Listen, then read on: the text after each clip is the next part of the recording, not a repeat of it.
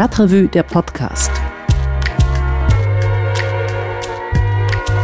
Hi und herzlich willkommen zum Stadtrevue Podcast, dem Podcast für und über Köln. Ich bin Christian Wertschulte, schön, dass ihr alle zuhört. In Köln eine Wohnung zu suchen, das macht jetzt, naja, eher nicht so viel Spaß, da erzähle ich euch vermutlich jetzt nicht gerade was Neues. Aber was ich nicht wusste, in Köln stehen geschätzt mehrere hundert Wohnungen leer, trotz der enormen Not am Wohnungsmarkt. Warum das so ist, das weiß Matthias Holland-Letz. Der hat es nämlich für unsere aktuelle Ausgabe recherchiert und der ist jetzt hier bei mir. Hi Matthias. Hallo Christian.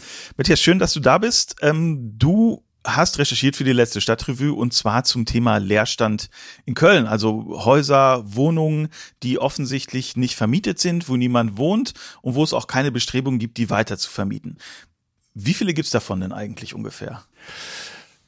Also es gibt nur Schätzungen, dass ähm, mehrere hundert Wohnungen tatsächlich dauerhaft leer stehen. Die sind dem Wohnungsmarkt entzogen. Krass. Die Stadt Köln hat mir auf meine Anfrage geschrieben, dass sie derzeit 1012 Verdachtsfälle prüft. Das ist aber nur der Verdacht. Da ist noch nicht nachgewiesen, dass es sich hier um dauerhaften Leerstand handelt. Also 1012 Fälle, was sind das für Häuser? Gibt es da ein Muster? Äh, wo liegen die?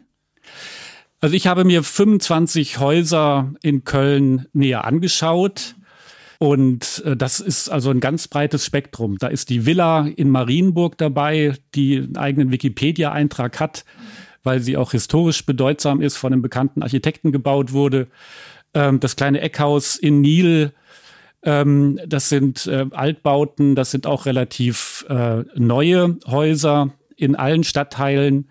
Und äh, zum Teil ist es äh, das ganze Haus, das leer steht. Zum Teil sind es aber nur einzelne Wohnungen. Ah ja, okay. Aber äh, was ich nicht verstehe, ähm, so seit Jahren reden wir über die zunehmende Wohnungsnot in Köln. Wir reden darüber, dass nicht genügend Wohnungen gebaut werden, dass die Mieten steigen, dass die Leute ins Umland ziehen müssen, wenn sie zum Beispiel Kinder bekommen. Wie kann es denn sein, dass man im so einem Wohnungsmarkt eine Wohnung leer stehen lässt? Das verstehe ich nicht so richtig. Äh, weil eigentlich kann man ja, naja, zugespitzt jedes Loch in Köln vermieten. Ja, das ist richtig. Aber die Eigentümer haben oft andere Interessen. Also zum einen muss man wissen, ein Haus steigt im Wert automatisch in, in einer Stadt wie Köln. Köln wächst, die Einwohnerzahl steigt, ähm, es gibt Tausende, die eine Wohnung suchen und es gibt auch sehr viele, die bereit sind, hohe Mieten zu zahlen. Äh, gleichzeitig der Boden ist knapp äh, knappes Gut, knappe Ressource lässt sich nicht erweitern. Das heißt, äh, Baugrundstücke steigen auch automatisch im Wert. Also weiß ein Eigentümer, auch wenn mein Haus äh, nicht vermietet ist, ich muss nichts weiter tun. Ich warte zwei, drei Jahre ab und stelle dann fest, dass meine Immobilie im Wert gestiegen ist. Gleichzeitig gilt, wenn ich das Haus verkaufen will, ein leerstehendes Haus ist wertvoller als ein vermietetes Haus. Warum ist das so? Äh, weil der Käufer dann mit dem leerstehenden Haus schalten und walten kann, wie er möchte. Er kann sanieren, er kann Räume zusammenlegen. Ähm, er muss sich natürlich mit der Stadt dann auseinandersetzen, mit der Bauaufsicht, aber er muss sich nicht mit Mietern auseinandersetzen. Und damit kalkulieren auch etliche ähm, Privateigentümer, auch etliche Immobilienfirmen, ähm, es geht sogar so weit, dass in Verkaufsanzeigen online die Immobilienfirma damit wirbt. Hier dieses Gründerzeithaus äh, steht überwiegend leer. Äh, wir haben hier strategischen Leerstand und damit wird signalisiert, hier kannst du tun und lassen, was du willst. Es gibt aber noch weitere Interessenlagen. Es gibt Eigentümer, die sind einfach überfordert. Die haben ein Haus ähm, geerbt, haben vielleicht äh, da auch selber mal drin gewohnt oder wohnen noch äh, dort, also nutzen eine Wohnung ähm, und äh, sind immer älter geworden. Da ist vielleicht äh, der, der Ehepartner inzwischen weggestorben und der Besitzer ist alt geworden. Äh, es gibt dann auch Demenzbeispiele äh, dass also der Eigentümer nicht mehr in der Lage ist, das Haus so zu bewirtschaften. Und gleichzeitig weigert er sich aber zu verkaufen. Da ist oft also eine emotionale Bindung. Und äh, so kommt es äh, dazu, dass also ein Haus äh, weitgehend leer steht, aber der Besitzer keinerlei Anstalten macht, ähm, also es wieder zu vermieten. Gut, jetzt kann man sagen, egal wie es intendiert ist, ob sozusagen zu Spekulationszwecken oder ob es halt wirklich auch eine Überforderung ist, Problem ist es ja in beiden Fällen. Ähm, tatsächlich für Köln und auch jetzt ein gesamtgesellschaftliches, wenn ich mal so, so ein großes Wort benutzen darf, weil das ist einfach Wohnraum, der eigentlich da ist, der aber dem Wohnungsmarkt entzogen ist. Gibt es denn Bestrebungen von Seiten der Stadt, was dagegen zu tun und ähm, was, was für Möglichkeiten haben die denn im Moment? Die Stadt Köln hat seit 2014 eine Wohnraumschutzsatzung und da steht klipp und klar drin, wenn eine Wohnung ohne sachlichen Grund länger als drei Monate leer steht, dann ist es illegal. Dann handelt es sich um eine Ordnungswidrigkeit und kann mit einem Bußgeld äh, bestraft werden. Ohne sachlichen Grund heißt, ähm, da wird jetzt nicht saniert, äh, da wird nicht umgebaut, äh, da kann der Eigentümer nicht nachweisen, dass er gerade versucht, einen neuen Mieter zu finden oder einen neuen Käufer. Dann kann die Stadt Köln hier eingreifen. Allerdings ähm, ist das Verfahren sehr aufwendig. Die Stadt hat ja erstmal dann nur den Verdacht, sie muss das prüfen. Sie muss dann ermitteln, äh, wer ist denn überhaupt der Eigentümer. Das ist manchmal auch nicht äh, so einfach. Manchmal ist das eine Erbengemeinschaft, äh, eine Familienangehörige in verschiedenen Städten. Die muss man dann erstmal äh, ermitteln, die Adressen rauskriegen. Dann äh, wird der Eigentümer angeschrieben, der kann dann Stellung nehmen.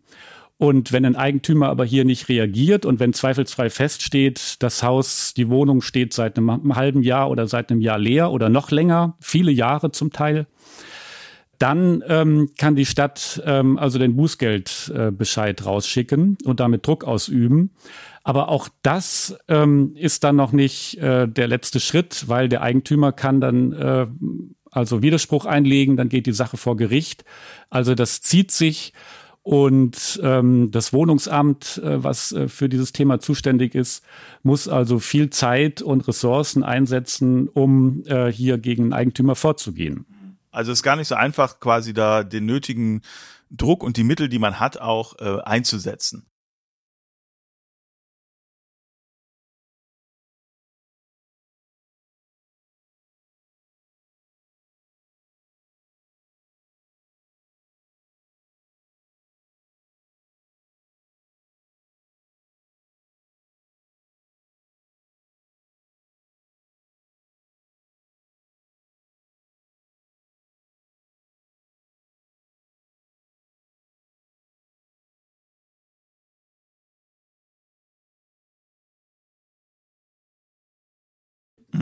Du hast es ja auch in anderen Städten mal dir angeschaut für ein großes Radio-Feature, was du zum Thema Leerstand gemacht hast. Ähm, steht Köln da gut da im Vergleich mit dem, was andere Städte gegen Leerstand tun? Wie würdest du das einschätzen?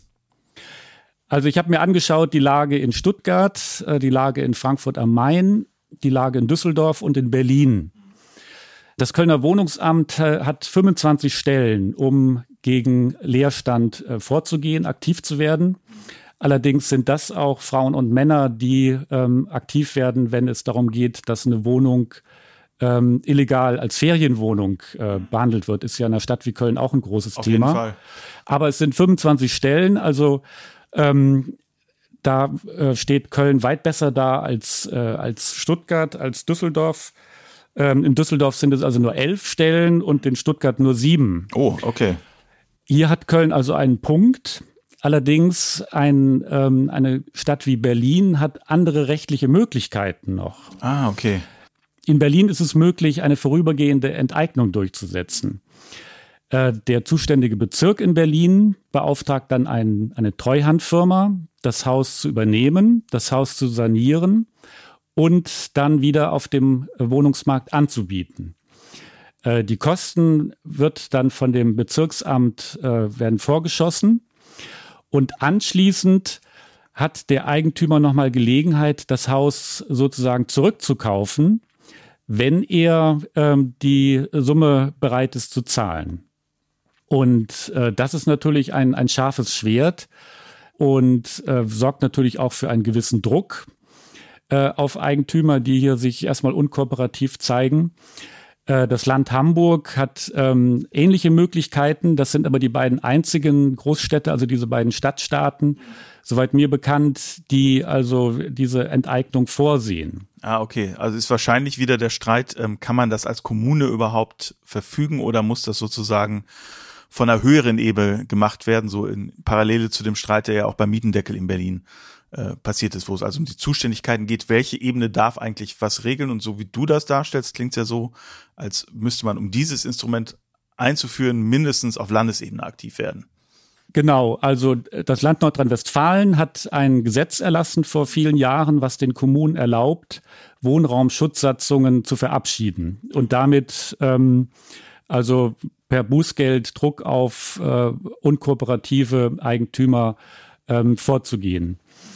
Ähm, und äh, auf Landesebene gibt es in den Stadtstaaten Hamburg und Berlin ein Gesetz, was eben diese vorübergehende Enteignung ermöglicht. In Nordrhein-Westfalen, ähm, das Land Nordrhein-Westfalen erlaubt den Kommunen nicht, also hier ein solches Enteignungsverfahren durchzusetzen. Glaubst du denn, ähm, das wäre sinnvoll, da sozusagen schärfere Maßnahmen einzuführen, um dem Problem ähm, Herr zu werden? Also ähm, ich habe ähm, jetzt für meine Recherche für die Stadtrevue auch äh, in der Kölner Lokalpolitik gefragt, wie seht ihr das denn? Braucht die Stadt Köln zusätzliche Mittel, äh, also zusätzliche rechtliche Instrumente an die Hand? SPD und Grüne haben gesagt, nein, das vorhandene Instrumentarium würde ausreichen, die Stadt müsste nur entschlossener vorgehen. Ähm, die Fraktion Die Linke sagt allerdings, ja, das wäre eine gute Sache, wenn wir hier auch diese vorübergehende Enteignung einsetzen könnten. Und äh, Kölner Wohnungsaktivisten, ähm, die ich angesprochen habe, sagen das auch. Insofern neige ich dazu zu sagen, ja, das würde dem Kölner Wohnungsmarkt gut tun, wenn die Stadt auch die Möglichkeit hätte, hier vorübergehende Enteignungen einzusetzen. Alleine die Androhung würde schon eine gewisse Wirkung haben. Mhm ja, bin ich mal gespannt, ob es dann auch so weit kommt. Äh, die Mehrheitsverhältnisse sprechen ja nicht dafür.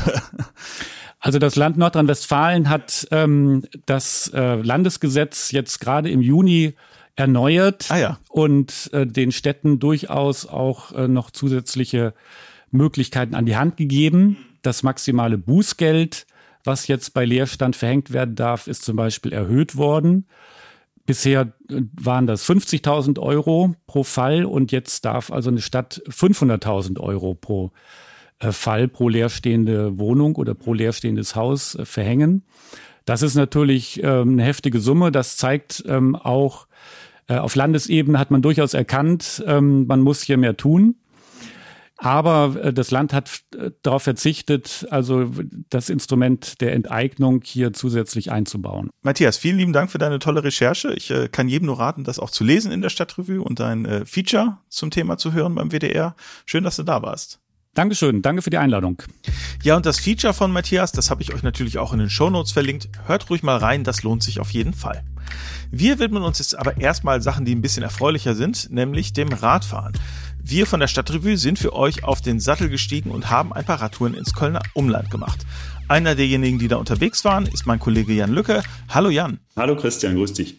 Jan, erzähl mal, du warst auch mit dem Fahrrad unterwegs und zwar, wenn ich das so richtig verstehe, im Kölner Nordosten. Ähm, wo bist du denn genau hingefahren? Äh, ich bin äh, von Hohlweide aus, also nach Hohlweide bin ich erstmal mit der S-Bahn gefahren, weil ich mir den Stress ersparen wollte, von Ehrenfeld äh, nach Hohlweide mit dem Fahrrad zu fahren, wie sich ja jeder denken kann. Und von Hohlweide aus bin ich eine Schleife äh, eigentlich um Bergisch Gladbach gefahren. Also einmal äh, aus der Stadt raus, so äh, genau im Osten und dann äh, wieder in einem Bogen zurück nach Hohlweide bzw. Delbrück.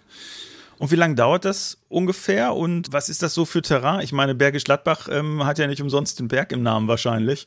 Äh, genau, äh, ja, das, das Terrain ist tatsächlich teilweise ein bisschen anspruchsvoller. Ähm, ich bin durch den Königsforst gefahren, der auch so ein paar äh, Steigungen und auch ein paar hohe Punkte hat. Äh, tatsächlich unter anderem ja den Monte Trödelö, den höchsten Punkt der Stadt. Äh, das heißt auch, wenn man da hoch will, dann ähm, ja, muss man ein paar Höhenmeter machen. Das habe ich ab und an mal im kleinen Gang gemacht. Das habe ich sonst aber auch dann mal schiebend gemacht. Fühlt man sich nicht so schlecht, da sind viele Wanderer unterwegs und so. Das ist schon in Ordnung. Ähm, und insgesamt hat die Tour mit einmal verfahren, äh, viereinhalb Stunden gedauert. Vielleicht äh, sind es sonst auch vier, wenn man sich äh, die falsche Richtung dann nicht, äh, nicht gönnt. okay, jetzt äh, werden wir berücksichtigen, ja. Yeah. Aber vier Stunden ist ja schon auch eine ordentliche Tour. Danach hat man sich dann ja auch eine Pause verdient. Äh, ja, die habe ich auch zwischendurch gemacht, ja. Hast du zwischendurch gemacht. Kannst du gleich erzählen. Sag mal, was sind denn so die Highlights der Tour? Weshalb sollte man das fahren? Ähm, der Königsforst ist natürlich, den werden viele kennen, ähm, aber der ist natürlich trotzdem äh, ein besonderer Ort und da kann man sich lange und gut aufhalten. Gerade im Sommer ist es da einfach auch angenehm, ähm, kann man sich so ein bisschen das hatte ich äh, auch im Text geschrieben, die Folgen des Klimawandels dann auch mal anschauen, wenn da die ein oder andere Waldlichtung auftaucht, äh, die da nicht auftauchen sollte. Ähm, das ist auf jeden Fall ja sehr, sehr angenehm und man kann sich da sehr gut aufhalten. Es ähm, gibt viele Möglichkeiten, da anzuhalten. Äh, und das andere ist tatsächlich, äh, dass man am Ende der Tour, äh, natürlich nach ein paar Höhenmetern, die man gemacht hat, nochmal ein tolles Panorama auf Köln bekommt. Es gibt so einen, so einen Panoramaweg, kann man fast sagen, ähm, wo man ja aus der Höhe ins Tal nach Köln runterschauen kann. Und das ist total schön. Das ist auch so ein bisschen Belohnung für die für die Meter, die man nach oben gefahren ist. Und von da aus kann man sich dann schön nach Köln runterrollen lassen. Also das war so, so ein bisschen der Kontrast zwischen Grün und äh, dem Ausblick, den man dann nach hinten raus äh, in der Tour noch bekommt. Das klingt äh, echt super. Ähm, selbst ich als notorischer Flachlandfahrer habe Lust bekommen. Äh, Gibt es denn irgendwelche Geheimtipps irgendwie, wo du sagen würdest, okay, das muss man auf jeden Fall ähm, gesehen haben, da lohnt es sich Pause zu machen ähm, oder hier ist eine super gute, spannende Abkürzung oder sowas auf der Tour?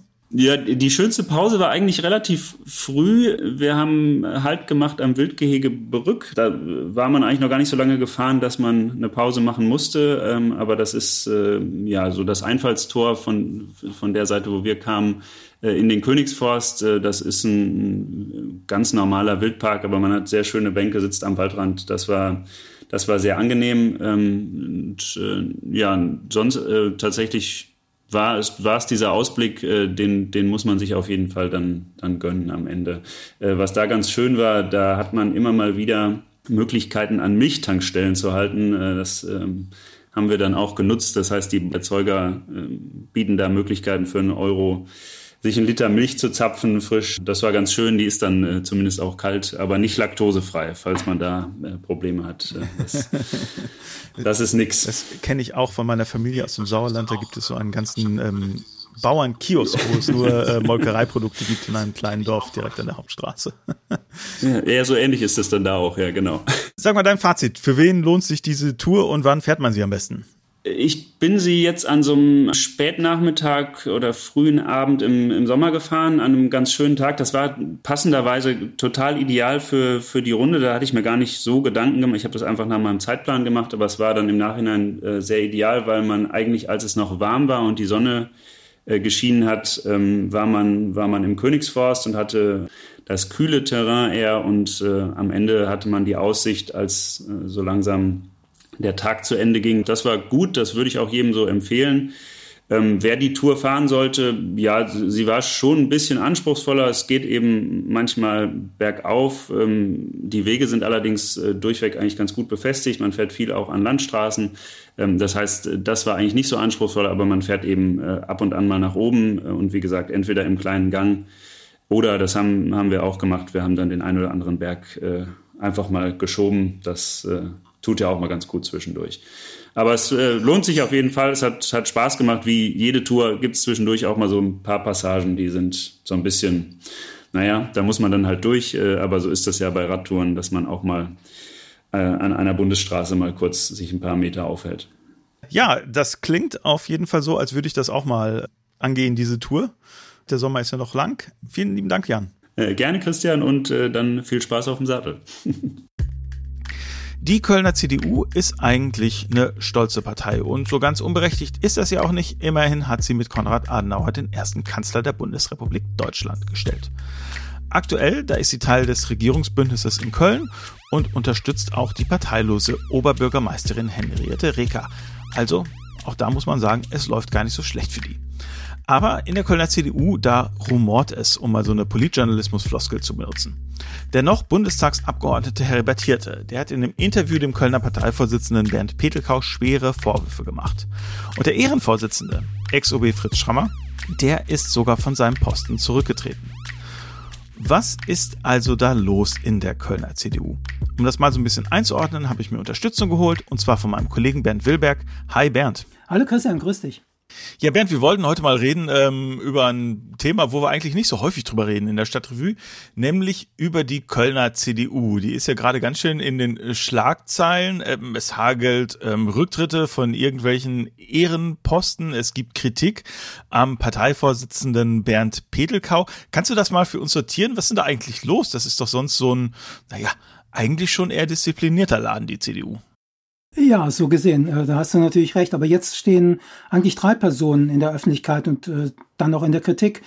Vielleicht fangen wir mal an bei dem Alt-OB, nämlich äh, Fritz Schrammer. Der war Bürgermeister, Oberbürgermeister in Köln von 2000 bis 2009, ist dann nicht mehr angetreten im Zuge des äh, Archiveinsturzes und ähm, da war seine Karriere dann auch zu Ende. Der ist aber Ehrenvorsitzender der Kölner CDU. Und äh, ja, dieses was soll man sagen, Amt oder diese Auszeichnung hat er jetzt zurückgegeben. Er ist nicht mehr einverstanden mit dem, was in der CDU passiert. Und er äußert massive Kritik am äh, Partei- und Fraktionschef Bernd Petelkau und aber auch am Gesamtzustand seiner Partei, die er auf einer, ja, wie sagen, auf Abwägen sieht, äh, was auch so hm, Rechtstrall betrifft, also die Debatten um die Werteunion auch in Köln. Also der ist richtig sauer und ähm, da wird auch sicher noch was kommen. Und äh, die andere Person ist natürlich Bernd Petelkau. Das ist der langjährige Fraktions- und Parteichef der Kölner CDU. Und der hat ein großes Problem, nämlich äh, seit der letzten Kommunalwahl hat er das historisch schlechteste Ergebnis für die Kölner CDU eingefahren. Allerdings, und das ist ein Coup, er ist trotzdem noch an der Macht, zusammen mit den Grünen und der Europapartei Volt, obwohl er nur noch äh, drittstärkste Fraktion ist. Aber damit konnte er so ein bisschen, äh, wie soll ich sagen, die Basis beruhigen. Aber jetzt ähm, steht er auch in der Kritik, weil viele nicht mehr mit seinem Führungsstil einverstanden sind. Und der dritte im Bunde, das ist Niklas Kienitz. Niklas Kienitz äh, war lange Jahre Vorsitzender des Stadtentwicklungsausschusses, ist ein Experte, ist auch Immobilienfachmann ähm, und er ist Fraktionsgeschäftsführer der CDU. Er ist jetzt in Kritik geraten, weil herauskommt, dass er involviert war in dem Stadtwerke Deal aus dem Sommer 2018. Da ging es darum, dass man da dem SPD-Chef äh, Martin Börschel einen Posten zuschanzen wollten. Das war ein Deal zwischen CDU, Grünen und SPD. Und äh, bislang äh, fiel sein Name in dem Zusammenhang nicht, aber die Kolleginnen und Kollegen vom Kölner Stadtanzeiger, denen ist was zugespielt worden, daraus geht eindeutig hervor, er wusste davon. Und er ist aber jetzt von CDU, Grünen und Volt zum Dezernenten gewählt worden in der Kölner Stadtverwaltung ähm, für Stadtentwicklung und Wirtschaft. Und äh, das finden doch jetzt einige äh, mindestens etwas seltsam. Ja, also drei Personen, Fritz Schammer, Alt-OB, Niklas Kienitz, jetzt Dezernent geworden und Bernd Petelkau, der mächtige Mann der Kölner CDU. Also wir haben Personalprobleme, könnte man sagen. Mhm, genau, und jetzt, wenn ich das richtig verstehe, hat Schrammer ja äh, auch intern so ein Papier angestoßen zur Erneuerung der CDU, oder? Ja, ganz genau. Mit einigen anderen will er die CDU erneuern. Er sagt, die CDU müsse Großstadtpartei werden. Großstadtpartei werden ist immer ein großes Thema bei der CDU. und äh, auch liberaler werden äh, in den Ansichten, was Diversity angeht, Flüchtlingspolitik und so weiter, alles diese Themen. Und äh, da ist er sehr enttäuscht vom, von der Führung der CDU und äh, ja, lässt da auch äh, nicht fünf Grad sein. Also da wird noch was kommen. Aber Christian, ähm, wir haben ja auch das Thema noch Werteunion. Das kennt man ja vor allem so aus der bundespolitischen Diskussion, aus den Nachrichten, aber es ist in Köln auch ein Thema. Und äh, da hast du dazu recherchiert. Ja, das ist tatsächlich in ähm, Köln Thema, aber um so ein paar Ecken zu sagen. Also es gab in Köln eine Werteunion so bis ungefähr vorletztes Frühjahr, also Frühjahr 2020. Ähm, dann hat sich quasi da so eine der führenden Personen, nämlich der Medienanwalt Ralf Höcker, äh, zurückgezogen äh, von seinen Ämtern. Der war, glaube ich, auf Bundesebene sogar der Sprecher der Werteunion, ist dann aber auch gleichzeitig aus der CDU ausgetreten. Und dann sagt man, damit hat sich das Thema eigentlich erledigt. Äh, also rein nach außen. Die hatten auch einen sehr aktiven Twitter-Account. Der war dann auch nicht mehr aktiv. Es ist aber wohl so, ähm, in ganz Köln hatte die auch nie Einfluss, sondern nur in einem relativ kleinen Bereich. Äh, ich glaube, die CDU nennt sowas äh, Stadtverband. Das sind also mehrere Ortsverbände äh, zusammen und das ist eigentlich so, naja, im Endeffekt ist das so das, was die Innenstadt abdeckt. Da waren die also ein bisschen stärker und da sollen die sich auch durchgesetzt haben, waren wohl auch sehr wichtig dafür, irgendwelche Posten zu besetzen, dass man sich also gut stellt mit den Leuten, die in der Werteunion sind. Und das war so der Fall, so bis vor einem Jahr. Ähm, und jetzt ist die Frage, gibt es dieses Netzwerk eigentlich noch, was sich damals gebildet hat? Also die Leute, die quasi die Werteunion gebildet haben und haben die noch Einfluss, halten die noch zusammen? Das ist eine Frage, die aufgeworfen wurde durch ein Interview des Kölner Bundestagsabgeordneten, äh, Professor Dr. Heribert Hirte. Der sitzt für Oh, jetzt will ich nichts Falsches sagen. Ich glaube, es ist der Wahlkreis Köln 2, oder? Ja, Syrt auf jeden Fall. Ich glaube da. Ja, genau. Es ist auf jeden Fall der Wahlkreis, der so die Südstadt, Lindenthal, Rodenkirchen, Syrt und äh, alles drumherum umfasst, also so den Südwesten der Stadt. Und der hat im Deutschlandfunk ein Interview gegeben ähm, und hat darin schwere Vorwürfe erhoben. Es ist nämlich so, der wurde nicht wiedergewählt äh, als Bundestagskandidat. Äh, stattdessen wurde eine andere Person gewählt, ähm, Dr. Sandra von Möller, eine Unternehmerin, war auch ähm, relativ hohes Tier in der Kölner Handelskammer vorher. Und das kam relativ überraschend. Denn ähm, Hirte hatte den Wahlkreis tatsächlich direkt gewonnen. Also kann man schon sagen, er hat so eine gewisse Popularität auch bei der Bevölkerung und ähm, ist dann abgewählt worden. Und er sagt, naja, das hatte was damit zu tun, dass ähm, Leute aus diesem Netzwerk an Ex-Werte-Unions-Leuten ähm, an der Wahl beteiligt waren und eingespannt wurden von seinen Gegenkandidatinnen. Und zwar mit Wissen von Bernd Petelkau. Und zwar behauptet Hirte in diesem Interview, dass es eine Schaltkonferenz der Werteunion gegeben habe, also so eine Telefonkonferenz. An der hätte Petelkau teilgenommen und in dieser Konferenz seien die Worte gefallen, der Professor, der muss weg, der stört uns und da ging es tatsächlich um äh, den Fall von Besetzungen von Bundesrichtern. Also das ist eine sehr komplizierte Geschichte. Ähm, ich kann jedem nur empfehlen, das mal durchzulesen, dieses Interview beim Deutschlandfunk. Ich packe das in die Show Notes. Das hat aber auch Kölner Hintergründe und ein Hintergrund ist, dass Hirte tatsächlich ein sehr liberaler Mensch ist. Er hat zum Beispiel auch, wie er sagt, aus ähm, christlich-katholischer Überzeugung für die Ehe für alle gestimmt und er ist tatsächlich auch ein überzeugter Europäer. Und äh, in der Hinsicht hat er zum Beispiel sehr stark dieses Urteil kritisiert. Ähm, man muss da kurz zusagen, er ist Jurist und hat also da dieses Urteil kritisiert, dass das Bundesverfassungsgericht gegen das ähm, Anleihenkaufprogramm der Europäischen Zentralbank gefällt hat, wo sie gesagt haben, die überschreiten eigentlich ihr Mandat und müssen sich anders rechtfertigen dafür. So, und jetzt kommt das Pikante, was das mit Köln zu tun hat. Die Klage gegen die Europäische Zentralbank hat ein bekannter Kölner CDUler äh, mitgefochten, nämlich Patrick Adenauer, der ja hier Bauunternehmer ist und halt, naja, aus dieser Dynastie von Adenauer-Leuten kommt. Also da gibt's noch so ein, tatsächlich auch jetzt nicht nur so einen weltanschaulichen Konflikt, sondern auch so einen, der was, äh, naja, der was mit finanziellen Interessen zu tun hat. Und dann gibt's noch eine Kölner Ebene bei der Werteunion. Ähm, Köln galt eigentlich als ähm, relativ starker Verband in der Werteunion, ist es jetzt naheliegenderweise nicht mehr, denn der Verband ist in dem Sinne inaktiv. Trotzdem hat jetzt äh, jemand mit Firmensitz in Köln geschafft, Vorsitzender der Werteunion zu werden, nämlich Max Otte, den kennen vielleicht einige durch so apokalyptische äh, Finanzkrisen-Bestseller. Ähm, ist also ein Ökonom, legt Fonds an, diese Fonds, naja, es gibt Stimmen, die sagen, die sind ein bisschen überbewertet, sind nicht so solide, wie man sich das äh, vorstellen kann, ist also schon durchaus jemand, der so im Finanzmarkt ähm, aktiv ist und wie er selber sagt, auch äh, bekennendes Mitglied der CDU. Und dann ist natürlich die Frage, es gibt in der CDU einen Unvereinbarkeitsbeschluss ähm, mit extremistischen Parteien. Dazu zählt für die CDU, ne, Hufeisentheorie, die Linkspartei und die AfD. Äh, die Werteunion tritt eigentlich dafür ein, dass man sich äh, zumindest auf Bündnisse mit der AfD einsetzt. Und man könnte ja sagen, dass ist gegen diesen äh, Unvereinbarkeitsbeschluss, also strebt man äh, vielleicht ein Parteiausschlussverfahren an, wenn man Vorsitzender einer Organisation wird, ähm, die, naja, die diese Position halt trägt. So, das äh, habe ich dann auch gedacht, das könnte vielleicht eine Konsequenz sein. Dann habe ich mit Bernd Petelkau gesprochen, der sagt, nee, das geht nicht, ja, das ist alles zu kompliziert. Und äh, Sie wissen ja auch, wie schwierig das ist. Das sieht man ja bei der SPD äh, mit dem Sarrazin, wie lange die gebraucht haben und überhaupt äh, der Max Otte, ja, der ist jetzt in der Werteunion und der ist in der AfD-Stiftung, aber schon, weil er in der AfD-Stiftung ist, das ist ja überhaupt nicht so richtig die AfD-Stiftung, weil die ist ja formell unabhängig und so weiter und so fort. Ist natürlich vollkommen klar, die ist genauso äh, parteinah, wie es auch die Konrad-Adenauer-Stiftung äh, bei der CDU ist. Also das wirkt alles so ein bisschen so, als wolle man in der Kölner CDU nicht so den offenen Konflikt suchen mit den Leuten, die eigentlich den Kern der Werteunion gebildet haben, beziehungsweise auch sehr offensichtlich bilden. Mhm.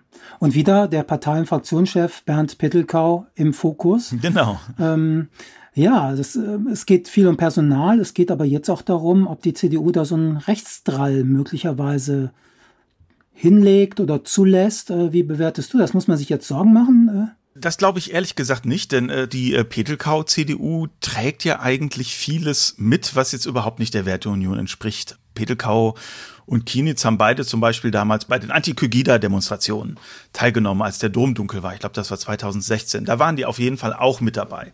Es gibt eine Bundestagskandidatin, Serap Güler, die tritt an in dem Wahlkreis, der Mülheim und, und Leverkusen äh, äh vertritt die ist da auch gewählt worden. Stärkste Konkurrenz war jemand von der Werteunion, aber sie ist halt gewählt worden, auch unter anderem, weil sie sozusagen Laschet auf ihrer Seite hat, also den CDU-Parteivorsitzenden. Äh, die beiden sind sehr stark äh, miteinander verbunden. Ich glaube tatsächlich steckt da ein bisschen was anderes hinter, äh, hinter dieser Taktik. Die Werteunion ist eigentlich verbrannt in der CDU. Kam ja auch gestern in den Nachrichten, also viele Landesverbände, so sagt man, glaube ich, bei der Werteunion, die ja kein, nicht zur CDU gehört, aber CDU nah ist, ähm, die sind ja alle zurückgetreten, weil ihnen das alles zu heiß wird. Eben, genau, genau. Das Interessante ist ja sozusagen, kommen die jetzt zurück, wie sozusagen ähm, äh, der verlorene Sohn. ja, wir reden ja immerhin immer eine christliche Partei. Und wie geht man dann mit denen um? Und ich glaube, da gibt es einfach zwei Taktiken. Einerseits könnte man sagen, die Leute sind verbrannt. Äh, die müssen wir gucken, dass wir die jetzt wirklich fernhalten aus den Parteiämtern. Oder man empfängt sie halt wirklich, wie in diesem biblischen Gleichnis vom verlorenen Sohn. Und guckt, dass man sie irgendwie wieder einbindet. Auch, weil sie natürlich als Netzwerk untereinander noch aktiv sind. Also ich meine, eine Minderheit in der CDU zu sein, die von sich glaubt, ähm, sie sind auf dem richtigen Weg. Sowas schweißt ja auch zusammen. Mhm. Das Netzwerk gibt es ja weiterhin. Die Leute haben sich jetzt ja nicht äh, unbedingt voneinander ähm, entfremdet. Und das scheint mir auch die Taktik der Kölner CDU zu sein, dass ähm, die momentane Spitze versucht, diese Leute äh, einzubinden und auch dann strategisch auf sie zu setzen und deshalb nicht so in den offenen Konflikt gehen möchte. Und ein Beispiel, wo das so, fand ich, relativ deutlich war, war tatsächlich ähm, der Fall ähm, des Politikers, dessen Nachnamen wir nicht nennen dürfen, ähm, der aber jetzt vor Gericht steht. Also es geht natürlich um Herrn Berner aus Porz, wo die Kölner CDU sehr lange gezögert hat, sich überhaupt von dem zu distanzieren, was ja eigentlich ein Unding ist. Ich erkläre kurz, worum es geht. Genau, er hat angeblich jemanden ähm, angeschossen. Er behauptet, das sei Notwehr. Ähm, die Indizien dafür sind relativ äh, dünn und zwar ähm, kurz vor Silvester 2019, 2020 in Ports und da wird jetzt demnächst der Prozess gemacht. Ähm, das Ganze wurde unglaublich runtergekocht von der Kölner CDU, selbst die Bundes-CDU und Paul Ziemiak, also äh, eine der führenden Personen in der CDU, hatte sich dazu geäußert, als sich die Kölner CDU noch nicht dazu geäußert hatte. Und ich glaube, das ist so ein bisschen symptomatisch für dieses Rumgeeiere. So, naja, das sind wichtige Leute, äh, die sind jetzt ja auch nicht nur Werteunionler, die haben vielleicht auch noch eine andere Funktion, könnten sich um, naja, Spezialisten für Verkehr oder sowas sein die will man halt auch nicht verbrennen äh, in dem Sinn. Und bevor man den Konflikt so offen kommen lässt, ähm, darf man den lieber ein bisschen runter, kommt denen an bestimmten Stellen entgegen, in anderen Stellen wieder nicht. Aber ich würde definitiv sagen, sie haben keinen größeren Einfluss auf die Politik äh, der Kölner CDU. Es ist eher so, die werden dann eingebunden und vielleicht wird ihnen auch sozusagen mit so ein bisschen christlicher Nächstenliebe dann äh, das, das Flirten äh, mit diesem inoffiziellen Nachfolger des Stahlhelmflügels verziehen. So, und was mich jetzt interessiert, und ich, ich sitze da auch, ich höre mir das dann an, ich guck, beobachte das auch, irgendwie, wie sind die Reaktionen auf Social Media und so weiter und so fort, wer kann da mit wem, wer kritisiert das auch offen. Und ich sitze da nur und denke, mein Gott, das ist ja wirklich ein Haufen, in dem wahnsinnig viel so eine Hand wäscht die andere äh, geht. Äh, das wirkt überhaupt jetzt auch gar nicht irgendeiner Form wie eine Partei, die sozusagen ein Wertegerüst hat und versucht, nach diesem Wertegerüst zu handeln, sondern das wirkt auf mich eigentlich alles relativ opportunistisch. Und da würde mich mal interessieren von dir, der du die Kölner Politik ja schon ein bisschen länger beobachtest als ich, war die Kölner CDU eigentlich immer so oder ist das irgendwie, naja, ein neues Phänomen? Ich glaube, die war immer so. In der CDU, ähm, naja, es ist, mag ein bisschen verkürzt sein, aber es stimmt schon. Es gab in der CDU immer Lager. Und die, du hast das eben auch mal gesagt, das war gar nicht so ideologisch bedingt, sondern es ging darum, wer, und es waren ja nur Männer dann, äh, der Ziehvater von jemandem war und äh, Menschen protegiert hat. Und dann gab es einen Flügel um Richard Blömer in Lindenthal und dann gab es einen Flügel um Rolf Bietmann und äh, Menschen, die sich in na, wie soll ich sagen, in deren Dunstkreis bewegt haben, vielleicht protegiert worden, vielleicht auch abhängig waren, das weiß man nicht. Und ähm, insofern ging es da sehr viel immer um diese, ja, zu welchem Lager gehört man? Und das geht ja bei der CDU, wenn man so will, auch weiter. Es ist ja in der letzten Legislatur auch ganz viel Personalpolitik bei der CDU gewesen. Und jetzt erleben wir es gerade wieder. Also da kommt ja inhaltlich eigentlich sehr wenig. Und äh, wir reden die ganze Zeit über Posten, die die CDU bekommen soll, bekommen will. Und der Fall Niklas Kienitz, ähm, das ist der Fraktionsgeschäftsführer, wie ich eben schon sagte, der jetzt ähm, Dezernent wird oder Beigeordneter der Stadt Köln für Wirtschaft und Stadtentwicklung. Ähm, den haben sie jetzt auch durchbekommen in Abstimmung mit den Grünen.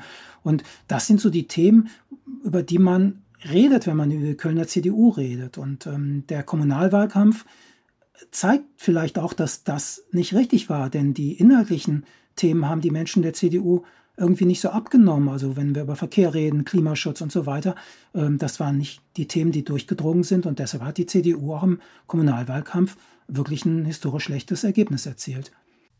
Hm. Ja, das kann ich mir auch gut vorstellen. Ähm, tatsächlich ist es, äh, ist es ja auch so, dass man ähm, dem Mitbewerber für, für Heribert Hirtes ehemaligen Sitz, dem grünen Mitbewerber Sven Lehmann, auch sehr große Chancen einräumt, diesen Sitz zum ersten Mal direkt zu gewinnen. Und ähm, das ist ja schon auch jemand, der eigentlich einen relativ klaren Wertebezug hat. Also er tritt, tritt für Queerrechte ein und ähm, halt sehr stark für soziale Rechte. Ist ein Kritiker von Hartz IV. Also äh, man kann jetzt sagen, das ist gut oder das ist schlecht, aber bei dem weiß man zumindest, woran man ist. Äh, das ist, glaube ich, schon schon relativ deutlich. Und jetzt seine Konkurrentin Sandra äh, von Möller versucht das ja auch ähnlich. Sie stellt ihr karitatives Engagement sehr stark in den Vordergrund, ähm, wofür sie ja auch ausgezeichnet worden ist. Aber so richtig habe ich keine Ahnung, wofür sie dann äh, politisch stehen würde. Und da bin ich mal sehr gespannt, äh, wie das tatsächlich ausgeht. Ähm, und dann nochmal ein ganz interessantes Detail. Wir reden ja viel über Posten. Es ist ja so, es steht dann auch die nächste Wahl ja direkt an, nämlich nächstes Jahr die Landtagswahl. Und da werden jetzt interessanterweise schon die Kandidaten aufgestellt, die ersten. Und das fand ich ganz faszinierend und das passte auch für mich so ein bisschen ins Bild von dem, was du jetzt schilderst. Es ist wichtig, dass die Leute ihre Posten kriegen und so weiter. Das ist also vor der Bundestagswahl durch die Kandidatenaufstellung, so dass quasi, falls die Kölner CDU ähm, jetzt nicht so ein gutes Ergebnis kriegt bei der Bundestagswahl und ähm, das ist in so einer Stadt wie Köln, wo die Grünen mittlerweile ja doch sehr stark sind, nachdem sie 2017 äh, einen sehr großen Dämpfer gekriegt haben bei der Landtagswahl, haben sie sich ja vollkommen wieder von erholt. Das wird interessant sein, äh, ob das dann Konsequenzen hat, aber so die unmittelbaren Konsequenzen oder eine Chance quasi da den Bruch herbeizuführen, äh, nämlich zu sagen, nee, mit euch nicht mehr, wir stellen euch nicht mehr auf für den Landtag.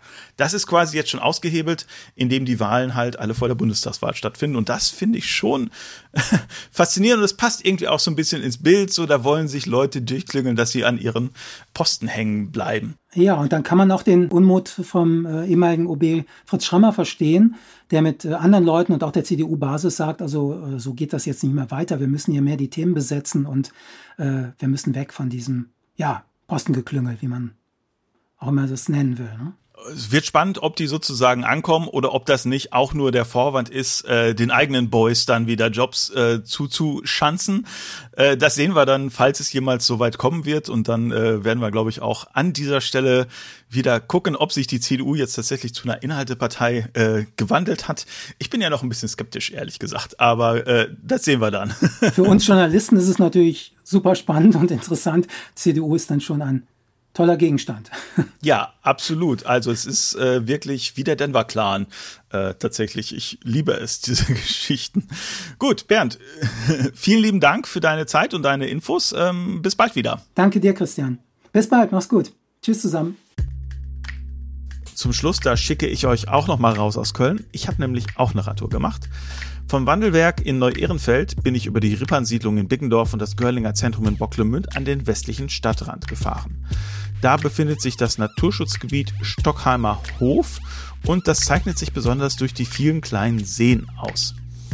An einem davon, dem Peschersee, wollte ich eine kurze Pause machen und zwar am Ufer. Wem das allerdings nicht gefallen hat, das waren die lokalen Wasservögel. Ja, diese Vögel haben nämlich ordentlich gequakt, als ich mich da am Ufer hingesetzt habe, bis dann schließlich auch ein Schwan von der anderen Seite des Sees genau auf mich zugeschossen kam. Ich habe dann gedacht, okay, der Klügere und in diesem Fall auch der Schwächere gibt nach, bin dann weitergefahren, habe eine sehr schöne große Runde bis nach Sinnersdorf gedreht und bin schließlich dann über Ossendorf, den Blücherpark, zurück nach Köln gefahren. Das ist eine wirklich wunderbar flache Radstrecke und die Tour dauert so ungefähr drei bis dreieinhalb Stunden. Ja, die genaue Route könnt ihr dann nachlesen in der aktuellen Stadtrevue. Vielleicht sieht man sich ja auch mal on the road. Ansonsten hören wir uns im August wieder. Kommt gut durch den Sommer und bis dann.